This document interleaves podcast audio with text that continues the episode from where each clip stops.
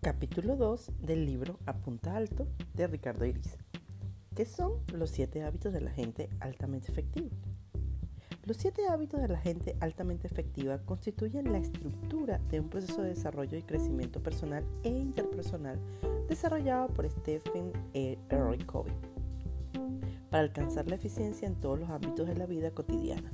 Según su propia palabra, se trata de sentido común organizado.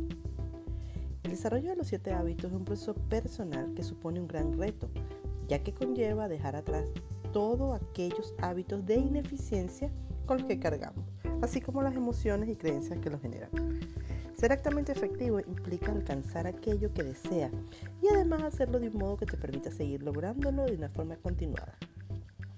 No se trata únicamente de ser eficaz para conseguir tus metas, sino de hacerlo, manteniendo en perfectas condiciones tus herramientas. Consiste en poner a un nivel similar el objetivo perseguido y la necesidad de mantenerte en condiciones óptimas para seguir consiguiendo resultados eh, similares en el futuro. Es eficaz quien alcanza sus objetivos. Es eficiente quien alcanza sus objetivos con el menor número de recursos. Es efectivo quien alcanza sus objetivos con el menor número de recursos al tiempo que mantiene su capacidad para seguir alcanzando sus objetivos en el futuro. Lograr una efectividad duradera requiere de unos hábitos basados en principios o valores fundamentales. Se trata de leyes universales que gobiernan todas las cosas y que por tanto permiten sustentar de forma sólida hábitos duraderos, integridad, fidelidad, valor, compasión, responsabilidad, contribución, bondad, humildad o justicia. Son algunos de los principios de los que están sustentados los siete hábitos.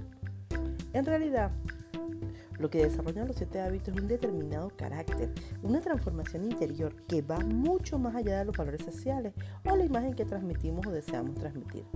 Se trata de una transformación en nuestra forma de ver, afrontar cada situación. Los siete, hábitos te permitirán experimentar la vida desde un proceso de maduración continua que te llevará a traspasar fronteras desde la dependencia hacia la independencia y hacia la interdependencia. Las personas dependientes necesitan a los demás para conseguir lo que quieren. Las independientes consiguen lo que quieren gracias a su propio esfuerzo y las interdependientes combinan sus esfuerzos con los esfuerzos de otros para lograr un éxito mayor. Ser interdependiente es situarse en un nivel de madurez más alto que capacita para ser buenos líderes y buenos miembros en un equipo. El resultado de la integración personal de los siete hábitos podrás observarlo en la forma de enfocar en las situaciones diarias y los resultados que irás obteniendo. Algunos ejemplos de estos resultados serán conseguir objetivos personales y profesionales con mayor facilidad y rapidez, desarrollar mejores relaciones de trabajo con tus colaboradores, mejorar tus relaciones personales en el ámbito de la familia y hacerte más efectivo en todo lo que haces. Los siete hábitos están interrelacionados y se estructuran en las tres grandes bloques que persiguen objetivos claramente diferenciados. Su desarrollo debe ser realizado de forma secuencial y progresiva, a fin de alcanzar el máximo crecimiento y un nivel de madurez. El primer bloque incorpora los tres hábitos y tiene que ver con el autodominio. Partiendo del principio de que antes de liderar a otros deberás saber liberar a nosotros mismos, estos tres hábitos nos llevan a asumir nuestra propia responsabilidad para alcanzar la independencia mental y emocional que nos hace libres. Autoconfianza, conocimiento de uno mismo, paz interior, integridad, autocontrol son algunas de las cualidades desarrolladas en este primer bloque. El segundo bloque incluye los tres hábitos dirigidos a desarrollar la personalidad, así como las capacidades y habilidades que permiten obtener el máximo rendimiento con el trabajo en equipo, la cooperación y la comunicación, o lo que es lo mismo, desarrollar las habilidades de interdependencia. El desarrollo de este bloque llevará a un nivel de mayor profundidad, solidez y creatividad en las buenas relaciones y en la reconexión de relaciones importantes que ahora están deterioradas o incluso rotas. El último bloque incorpora el hábito número 7, que está dirigido a la renovación regular y equilibrada de las cuatro dimensiones básicas de la vida.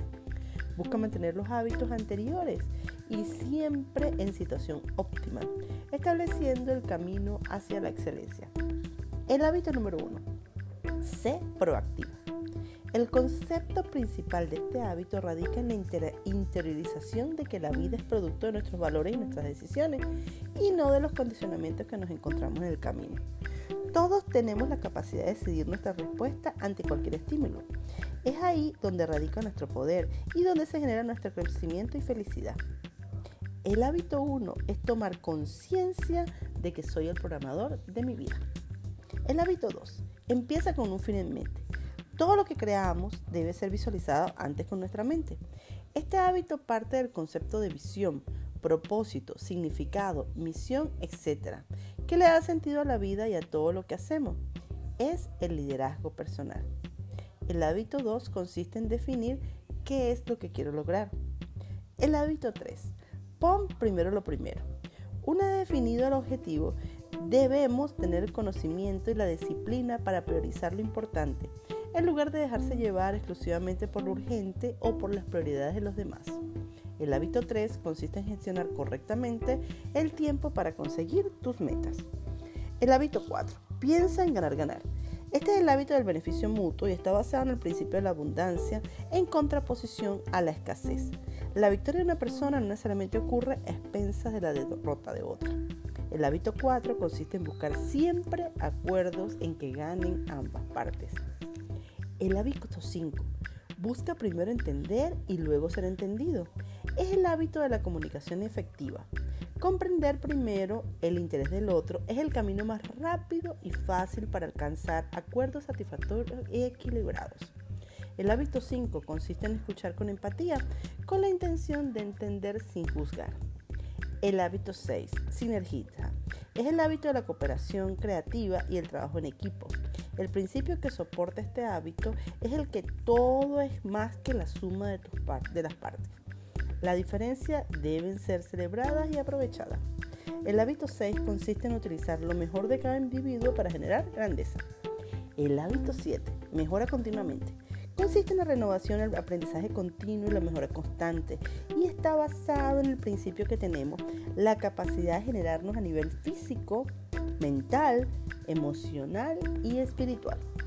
El hábito 7 es asumir la responsabilidad de su salud física, mental, emocional y espiritual. El desarrollo ordenado de estos siete hábitos te llevará a alcanzar niveles de efectividad y excelencia que quizás no hayas tenido ocasión de experimentar anteriormente. Se trata de vivir desde un proceso creativo que gracias al séptimo hábito nunca termina. Con independencia de tu situación actual, que conocerás con más detalle en el próximo capítulo, Tú no eres tus hábitos, tu potencial es inmenso o simplemente has estado limitado durante algún tiempo por tus viejos hábitos. Prepárate para sustituir estos viejos hábitos por nuevos hábitos construidos sobre unos pilares de efectividad, felicidad y relaciones basadas en la confianza. En el próximo capítulo aprenderás las técnicas con las que vas a llegar a cabo tu formación o transformación interior a nivel subconsciente que te introducirá de lleno este, en este proceso de creatividad sin fin.